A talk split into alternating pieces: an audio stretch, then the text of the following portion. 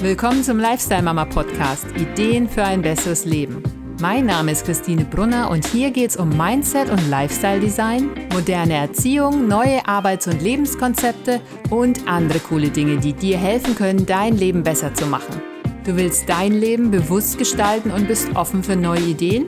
Dann los! Hallo ihr Lieben und herzlich willkommen zu einer neuen Folge.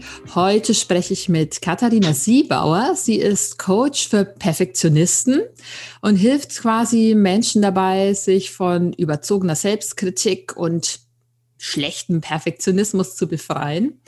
Und sie hat auch einen eigenen Podcast zu diesem Thema. Katharina, ganz herzlich willkommen. Ich freue mich, dass du heute Zeit genommen hast. Ich freue mich, dass ich hier sein darf. Dankeschön. Ja. Das Witzige ist, dass ich bis vor ein paar Jahren hätte ich jetzt Perfektionismus gar nicht als was Negatives wahrgenommen, weil in der Schule wird ja jeder Fehler rot angestrichen. Und vor allem in Deutschland ist es ja fast schon ein Sport, sich gegenseitig auf Fehler hinzuweisen. Oder auch im Beruf zum Beispiel, da wird ja oft erwartet, dass man genau arbeitet und keine Fehler macht. Keine Fehler machen zu wollen, ist doch eigentlich jetzt nichts Schlechtes, oder, oder doch? Würde tatsächlich ein bisschen vorher ansetzen, weil hat es schon ganz, ganz viele Fragen eigentlich dabei. Das erste ist so, was ich auch sehr, sehr oft in meinem Podcast erwähne, ist diese gesellschaftlichen Normen und Formen, in denen wir halt leben. Und da ist es halt einfach so im, speziell im deutschsprachigen Raum, dass Perfektionismus halt etwas ist, was oft noch mit, mit, mit Stolz getragen wird. Ne? Also es ist gut, es ist ja diese diese gute Schwäche, die oft in einem Vorstellungsgespräch auch gebracht wird. Wirklich hey, ja, wenn du nicht weißt, welche Schwäche du sagen sollst, dann sag, du bist perfektionistisch, ne? weil das ist eigentlich eine Schwäche, okay, weil wir wissen alle, das kann uns irgendwie aufhalten, ne? aber das ist ja dann trotzdem irgendwie noch was Gutes, weil du bist ja dann ähm, detailliebend ne? und du machst ja alles sehr akkurat und genau. Und ich glaube, gerade da ist einfach die Gefahr, ne, dass es einfach oft auch etwas ist, was mit Stolz getragen wird. Und selbst, selbst Leute, also ich habe auch selbst Leute im Coaching, ähm, die wissen, dass ihr Perfektionismus sie unter Druck setzt, aber trotzdem ist da immer noch so dieser äh, gewisse Stolz. Und bei mir war das relativ ähnlich. Also als ich mich zum allerersten Mal habe coachen lassen, ähm, habe ich einen ganz normalen das heißt einen ganz normalen Test, aber so einen Test gemacht, welcher innere Antreiber bei mir so vorherrscht. Und da kam halt eben auch raus, dass ich sehr, sehr hohe Anteile von diesem Antreiber Ich bin perfekt habe. Und meine erste Reaktion war, ja, was ist denn daran falsch? Ich ja. muss mich jetzt doch nicht ändern, also ich will mich nicht ändern. Mein Perfektionismus hat mich doch hierher gebracht. Deswegen bin ich doch erfolgreich. Ja, ja, das kommt mir irgendwie bekannt vor, muss ich sagen. ja, und da einfach nach und nach einfach einzusteigen und zu erkennen, ähm, wie viel ist gut, was ist gut genug, wann muss es reichen, wann ist es too much. das sind, glaube ich, so immer die Fragen, also wie alles im Leben, ne? die Balance zu halten. Also per se ist ja Perfektionismus an sich und ein bisschen perfektionistisch veranlagt zu sein ja nichts Schlimmes. Aber wenn man merkt, dass es wirklich Einfluss aufs Leben nimmt und wenn es wirklich Druck verursacht, dann ist es, finde ich, an der Zeit, dass man genauer hinguckt und sich damit auseinandersetzt. Ja, also wie gesagt, ich erkenne mich da auch selber teilweise wieder. Aber als erstes wollte ich dich jetzt mal fragen, wie bist du überhaupt dazu gekommen, als Coach Menschen zu helfen, die unter ihrem Perfektionismus leiden? Wie, wie kam es dazu? Ja, es ist wie so oft, ne, wie das Leben so spielt, ist es, ähm, weil es mir halt einfach selber so ergangen hat. Und ganz oft ist es halt so, für mich war das wirklich ausschlaggebend damals mein Burnout. Also das hatte ich 2016. Und da habe ich halt eben danach einfach angefangen, mir bestimmte Fragen zu stellen. Also es sind ja immer diese existenziellen Fragen, die man sich dann stellt, wenn man im Burnout ist oder wenn es einem super schlecht geht oder wenn man gerade irgendwie einen Schicksalsschlag hinter sich hat. Und dann habe ich mir halt eben auch die Fragen gestellt, Mensch, ist das eigentlich alles so richtig, was du machst? Und wenn man dann mal ehrlich zu sich ist, so ein Burnout kommt ja auch nicht von heute auf morgen. Ne? Das hat sich ja bei mir ja auch über Jahre aufgestaut. Also es ist ja nicht nur, weil es plötzlich irgendwie stressig auf der Arbeit ist, bekommst du einen Burnout, sondern da sind ja ganz viele andere Bereiche in deinem Leben ja irgendwo auch nicht intakt. Mhm. Sonst hätte man auch die Resilienz, diesem Stress eben standzuhalten. Ne? Und ich habe das auch schon längere Zeit vorher gespürt, mindestens schon zwei Jahre vorher, dass da irgendwas nicht mehr richtig läuft. Aber wenn du irgendwann in dieser Maschine drinnen bist, und einfach diese Muster mitbringst, ne, von der Kindheit oder wann auch immer. Das war mir damals ja auch alles gar nicht bewusst. Bin ja nicht durch die Gegend gelaufen und habe gesagt, ich bin ein Perfektionist, sondern ich hatte einfach diese Muster, diese Ausprägung. Ich habe mich ähm, so nichts, was ich gemacht habe, war mir gut genug. Nichts ging schnell genug. Ähm, es hat immer noch nicht gereicht. Gerade wurde ich befördert. Zwei Monate im neuen Job wollte ich schon wieder die nächste Beförderung haben. Und das sind alles schon Anzeichen von Perfektionismus. Mhm. Weil ich glaube, dass ja ganz oft so ein falsches Verständnis von Perfektionismus herrscht. Also es gibt ja oft dieses Bild, wo jemand mit der, mit der Schere die, die Grashalme in den Garten mäht. Mähen kann man da nicht sagen, aber das, dieses Bild haben viele von Perfektionisten und Perfektionismus. Aber letztendlich ist es eigentlich ganz was anderes. Also dieses tiefsitzende Gefühl, im Grunde nicht zu reichen, ja, hat halt eben diese ganzen Auswirkungen von, ich muss mich noch mehr anstrengen, ich muss mich hier noch ausbilden, ich muss den Online-Kurs noch machen, ich muss die perfekte Mutter sein, ich muss die perfekte Hausfrau sein, ich muss im Job Karriere machen das alles sind eigentlich schon Ausprägungen von Perfektionismus.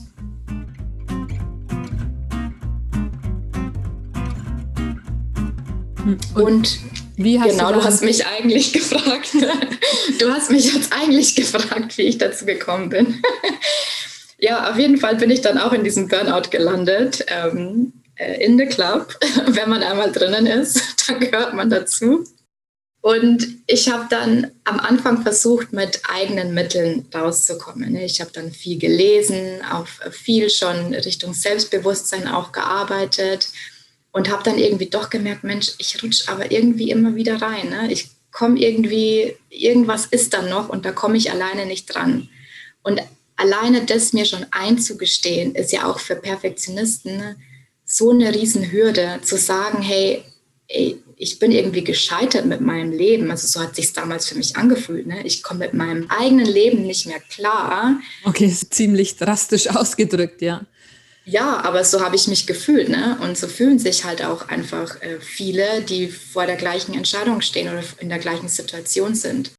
Und dann habe ich mich endlich dazu durchgerungen, dieses Coaching in Anspruch zu nehmen. Und innerhalb von sechs Monaten hat sich mein Leben verändert brutal ist, ne? mit einfachen Coaching-Methoden. Ne?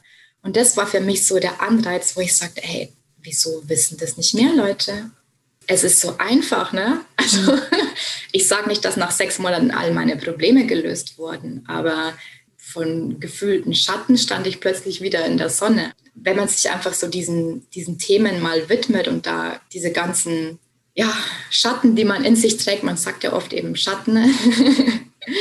wenn, wenn die einfach mal ein bisschen Erleuchtung bekommen und auch mal gesehen werden, dass es einfach schon gar nicht mehr so schlimm aussieht und dass ja, dass man dann eben auch wieder Mut schöpft, hey, es kann irgendwie auch wieder anders sein und es kann anders gehen. Und das habe ich für mich relativ schnell halt erreicht mit relativ einfachen Methoden. Und ähm, das war für mich so der Ansporn, dass ich gesagt habe, hey, in meinem Umfeld sind so viele Leute, denen geht es genauso wie mir wieso wissen die das nicht? Wieso haben die keinen Zugang zu Coaching? Wieso ist Coaching eigentlich irgendwie noch so negativ behaftet teilweise? Also es ist teilweise immer noch, ne? aber es wird immer besser. Aber damals vor vier Jahren war das halt noch anders. Und das war für mich eigentlich so der Anreiz, das dann auch zu machen. Es war natürlich dann noch ein langer Weg. Ne? Ich habe dann erstmal versucht, innerhalb der Firma irgendwie wieder mehr zu mir zu finden, mir Jobs auszusuchen, die mir Spaß machen und nicht mehr nur Jobs, die ich machen muss, damit ich der nächste Supermanager werde, sondern die mehr halt meinem Profil entsprochen haben und wo ich halt eben auch wieder Energie geschöpft habe. Und das war halt dann äh, eine Reise. Und dann, wenn man sich irgendwann mal dem Thema Persönlichkeitsentwicklung öffnet, das macht man auch, also dieses Türchen macht man nicht mehr zu. Und für mich war es dann letztendlich wirklich nur ein logischer Schritt, mich auch irgendwann selbstständig zu machen. Und das mit dem Coaching war dann irgendwie ein tiefer Wunsch von mir. Ich habe das gespürt, dass es jetzt irgendwie so sein soll und ähm, habe das dann in Angriff genommen. Auch wieder nicht von heute auf morgen. Es war alles eine Reise, aber ähm, ja, das waren eigentlich so die, die Startpunkte. ja, cool. Auch, dass du dann den Sprung gewagt hast, deinen eigentlichen Beruf und deine alte Karriere da hinter dir zu lassen. Mhm. Ja, also es war so semi hinter mir lassen, sage ich jetzt mal. Ne? Und da kommen auch wieder so Ängste und Zweifel mit rein, die man ja auch oft hat. Ich habe mich dann eben selbstständig gemacht und habe mich, ich habe mir erst gedacht, okay, Kathi, du musst ja auch irgendwie Geld verdienen. Mir war schon klar, dass das mit dem Coaching nicht von heute auf morgen jetzt funktioniert. Mhm. Und mir war es auch wichtig, ausgebildet zu sein. Ne? Thema Perfektionismus.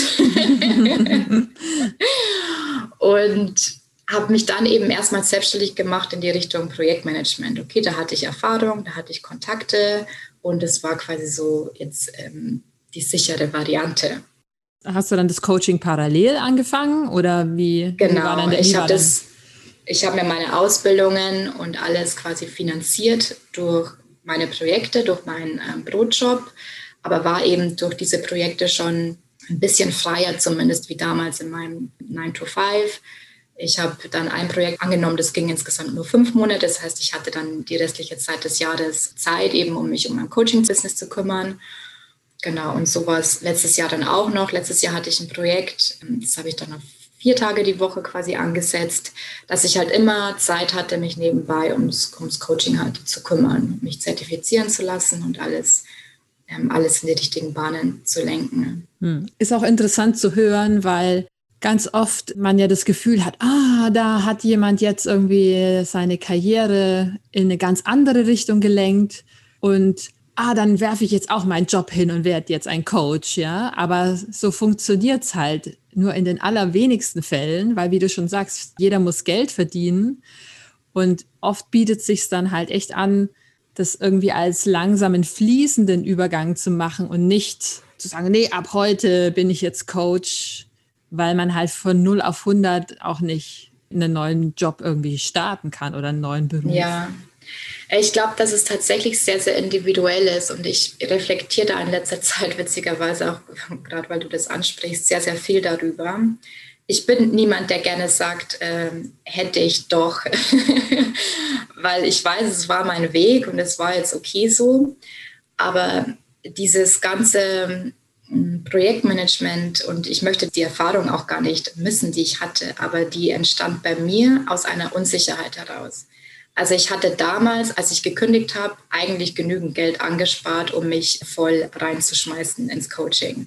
Mhm. Aber ich war einfach immer noch zu sehr in diesem Mangeldenken drinnen. Also Sicherheitsdenken. Ähm, Sicherheitsdenken und dann auch, wo soll, oh mein Gott, wo soll denn das Geld herkommen?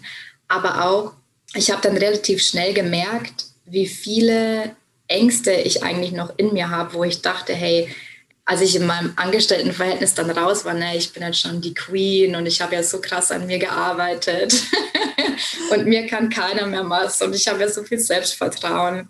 Und dann machst du dich selbstständig und dann ist es einfach Next Level da bist du nochmal ganz anders mit deinen Themen konfrontiert und da war ich auch nochmal ganz anders mit meinem Perfektionismus konfrontiert. Das ist ja, ne, also wenn du dich dann öffentlich zeigst, wenn du anfängst zu posten und deine Geschichte zu erzählen, was ich ja am Anfang überhaupt nicht gemacht habe, abgesehen davon. ähm, weil was, was sollen denn die anderen Leute denken? Ne? Das ist ja auch so, so typisch Perfektionismus. Oh mein Gott, nee, das kann ich jetzt nicht machen. Was, was denken die denn, wenn ich jetzt sage, ich bin Coach? Also äh, voll die Loserin, jetzt ist die Coachin. und das sind alles Dinge, mit denen ich dann konfrontiert war. Aber was ich eigentlich sagen wollte, ist, ich glaube, wenn man sich diesen Ängsten wirklich stellt, kann es für viele auch schneller gehen. Also ich glaube wirklich, ich bin der festen Überzeugung, dass ich rückblickend schneller jetzt hier an dem Punkt, wo ich heute bin, hätte sein können, wenn ich mich diesen ganzen Ängsten früher gestellt hätte und einfach nicht so sehr auf meinen Plan B mich ausgeruht hätte. Hm, aber das ist ja auch wieder der Perfektionist, der schneller an den Punkt kommen will. Vielleicht war es ja auch wichtig, das irgendwie in kleinen Schritten zu gehen. Und auch wenn man Veränderungen angeht, ist es ja so, es ist leichter, kleinere Veränderungen zu machen, als riesige Veränderungen. Da ist ja dann der Angstfaktor noch viel größer, wenn du, wenn du wirklich den ganzen Job hinschmeißt und voll einsteigen willst. Ja, absolut. Ja. Was ist denn dein, was denn deine Erfahrung? Wo glaubst du denn kommt dieser Perfektionismus denn her bei den Leuten? Also ich kann definitiv von mir sagen, dass es ganz klar so ein ähm, Ich muss mich beweisen Ding war. Ne? Also ich bin äh, die jüngste von drei Kindern.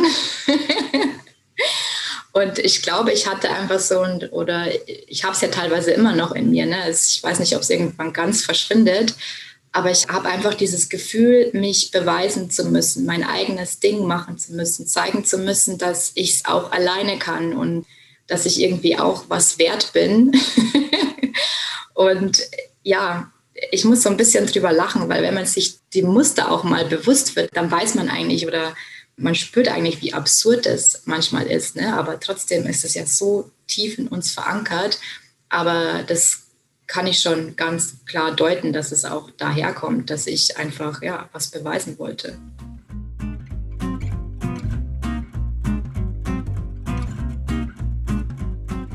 Hast du denn vielleicht ein paar Beispiele von Kunden oder Menschen, inwieweit der Perfektionismus da überhaupt schlecht war? Oder weil wenn ich, ich stelle mir jetzt halt vor, wenn jemand jetzt das erste Mal mit dem Gedanken überhaupt konfrontiert ist, der dann sagt, ja, äh, ja, aber es ist doch gut, wenn ich in, in meinem Beruf muss ich genau arbeiten und wo ist denn überhaupt das Problem? Aber vielleicht sieht man das Problem ja gar nicht. Hast du vielleicht irgendwie Beispiele oder kannst du irgendwie erklären, inwieweit die Leute sich da mit dem Perfektionismus im Weg stehen oder wo das dann Auswirkungen hat?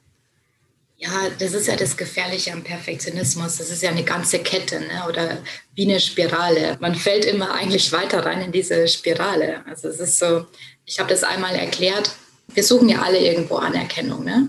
Und wenn wir dann diese Anerkennung nicht bekommen oder nicht so, wie wir denken, dass wir sie verdient hätten, dann beziehen wir das auf uns. Dann denken wir, okay, was ist denn falsch mit mir?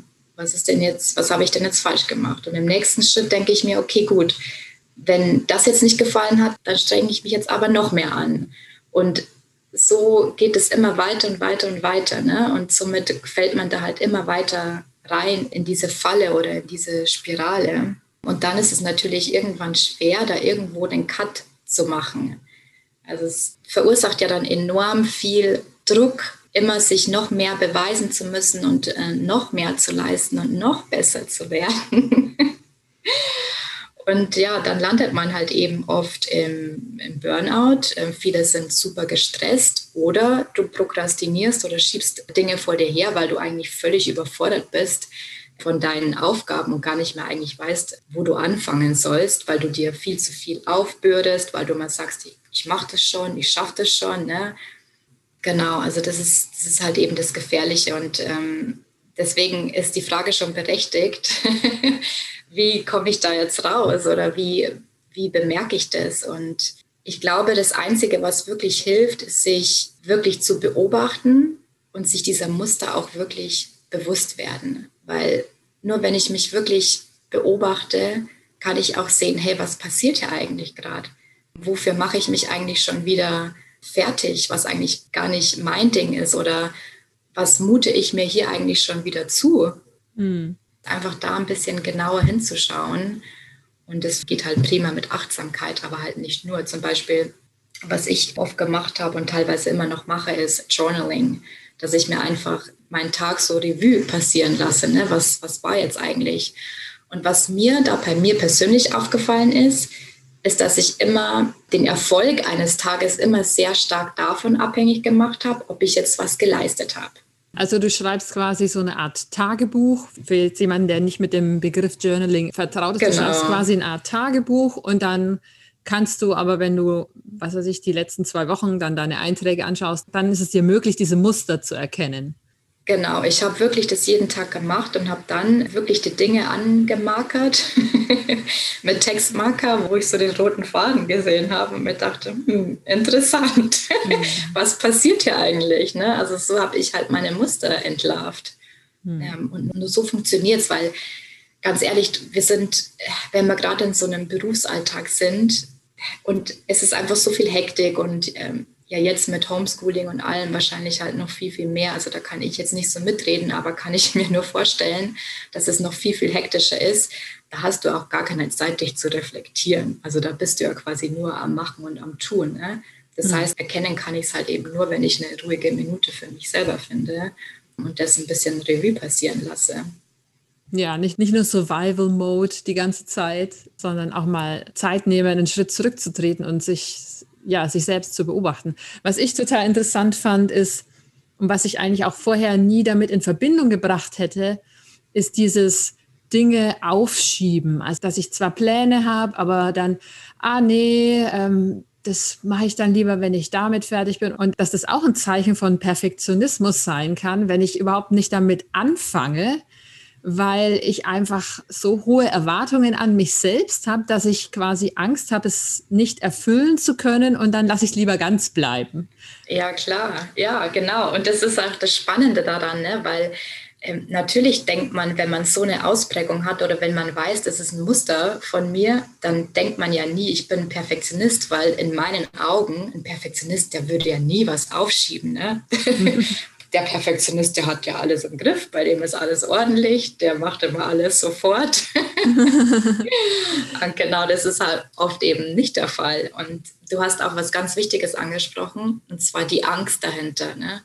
Und das ist, ist eine von den beiden grundlegenden Ängsten im Perfektionismus. Hm. Das ist einmal die Angst vom Scheitern, also die Angst, dass man versagt und die Angst vor Ablehnung, dass man keine Anerkennung bekommt und dass man ausgegrenzt wird. Und das sind zwei Urängste, die wir alle in uns tragen. Und ähm, je mehr Gewichtung diese Ängste halt bekommen, umso mehr laufen wir Gefahr, eben in diesen Perfektionismus hineinzufallen. Hm, oder, oder auch, dass Perfektionismus ja eigentlich auch einfach eine Art von übertriebener Selbstkritik ist. Dass man einfach viel zu kritisch mit sich selbst ist und, und ähm, an Details sich aufhält oder wo man sagt, fällt es überhaupt, überhaupt jemanden auf, ähm, ob da jetzt hier noch die halbe Stunde dran rumgemiezelt wurde oder nicht, ist es überhaupt relevant. Aber halt, dass man eben, was du auch schon gesagt hast, eben nicht mit sich selbst zufrieden ist oder nie mit sich selbst zufrieden ist und sich nie selbst genug ist. Ne? Ja, und ich glaube, das ist auch so ein, so ein Anzeichen für ähm, Perfektionismus oder ähm, dass man perfektionistisch veranlagt ist, wenn man wirklich so einen ganz starken inneren Kritiker hat, der da einhämmert ähm, auf den Kopf, so stelle ich mir das immer vor, und der dann sagt, das ist noch nicht gut genug, das reicht noch nicht. Ach, was hast du denn da jetzt wieder für ein Mist erzählt? Und oder im Nachhinein, ach Mensch, hättest du das mal anders gemacht. und mhm. äh, ja, ganz, ich könnte, glaube ich, ewig so weitermachen. ich, ich habe einen sehr starken inneren Kritiker. Ah. Ja, und für jemanden, der jetzt sich so ein bisschen ertappt fühlt und vielleicht auch merkt, dass er so perfektionistische Züge an sich beobachten kann, hast du denn irgendwelche Tipps, irgendwelche kleinen Tipps, die die Leute, die jetzt hier zuhören, direkt umsetzen können, ja, also relativ einfach ist, glaube ich, der Umgang mit dem inneren Kritiker, dass man den, also wenn wir bei dem jetzt ein bisschen bleiben, dass wir den ein bisschen leiser werden lassen. Und es ist halt immer so, diese inneren kritischen Stimmen, die wollen halt einfach gehört werden. Ne? Und die sind da und wir hören die, aber gleichzeitig wollen wir die aber auch nicht haben. Und das ist schon das, das größte Problem, weil dann werden die immer noch lauter. Das ist wie so ein kleines Kind, das an deinem Rockzipfel hängt und quasi schaut, Mama, Mama, schau mal her, schau mal her, schau mal her. und genauso stelle ich mir den inneren Kritiker vor. Ich habe auch wirklich ein Bild von meinem inneren Kritiker. Das ist bei mir so ein ähm, kleiner, frecher Junge, der heißt Kalle Kritiker. und ähm, genau, und immer wenn der kommt, dann muss ich ihm halt zuhören und im nächsten Schritt kann ich dann sagen, ähm, okay, danke Kalle für deinen Kommentar, schön, aber das lasse ich mir jetzt nicht einreden. genau. Also das kann tatsächlich auch wirklich, das Allerschlimmste, was wir machen können, ist, diese Stimmen einfach zu ignorieren, weil das ist das, was sie gar nicht wollen und dann werden sie lauter. Auch wenn es manchmal unangenehm ist, sich diesen Stimmen zu stellen. Aber das wäre so mein erster Tipp. Und den zweiten habe ich ja auch schon genannt, dass man sich wirklich diesen Kritiker mal vorstellt. Wie sieht der aus? Was hat der für ein Gesicht? Was hat der für eine Stimmung? Was hat der für Klamotten an? Sodass diese, dass er entmystifiziert wird oder dass man einfach mal sieht, dass er vielleicht eigentlich ein kleiner verängstigter Junge ist oder ein verängstigtes Mädchen und dass er uns vielleicht einfach nur schützen will, dass wir uns jetzt nicht blamieren. Der innere Kritiker sagt ja dann vielleicht, jetzt mach lieber noch eine halbe Stunde mehr, weil wenn du noch einen Fehler entdeckst, dann müssen wir uns morgen nicht blamieren bei der Präsentation. Ja, ja oder ich denke mir auch, vielleicht ist der innere Kritiker ja auch wirklich eine Person, die es im Leben gibt oder gab, die dann quasi in deinem Unterbewusstsein jetzt nicht Kalle heißt, sondern halt eine wirkliche Person ist, ne? Ja, total. Und ich glaube, das passiert dann auch, wenn man, wenn man anfängt, sich damit zu beschäftigen, dass man sich auch mal fragt, Mensch, woher kommt diese Stimme eigentlich? Ist es meine Stimme oder hämmert hier gerade die Stimme eines sehr geliebten Familienmitgliedes an meinem Kopf? Und ja, das ist tatsächlich sehr, sehr oft der Fall, das stimmt. Super. Vielen lieben Dank, Katharina, dass du dir die Zeit genommen hast, das alles so ausführlich zu erklären. Es war wirklich ähm, mega interessant. Und äh, für alle, die jetzt mal in deinen Podcast reinhören wollen, oder ich glaube, du hast auch so einen kostenlosen Online-Kurs. Wo kann man dich denn finden? Überall. nee, ich bin äh, tatsächlich hauptsächlich auf LinkedIn unterwegs, aber ich habe natürlich eine Homepage, also ganz normal www.katharinasiebauer.de und da findet man auch alle Informationen über mich. Und ähm, das stimmt, ähm, das hast du richtig gesagt. Ich habe auch so einen kleinen kostenlosen E-Mail-Kurs, also fünf Tage, fünf Übungen. Der ist schon relativ ausführlich, muss ich sagen. Also ist eigentlich die beste Basis, um anzufangen, sich mit seinem Perfektionismus zu beschäftigen und ihn vielleicht ähm, ein Stückchen weit schon loszulassen. Ja, und alle Links zu deinen Social-Media-Kanälen und zu deiner Webseite natürlich findet ihr auf lifestylemama.net-perfektionismus. Okay, super vielen Dank für deine Zeit, Katharina, und wir hören uns hoffentlich in der nächsten Folge wieder. Ich danke dir.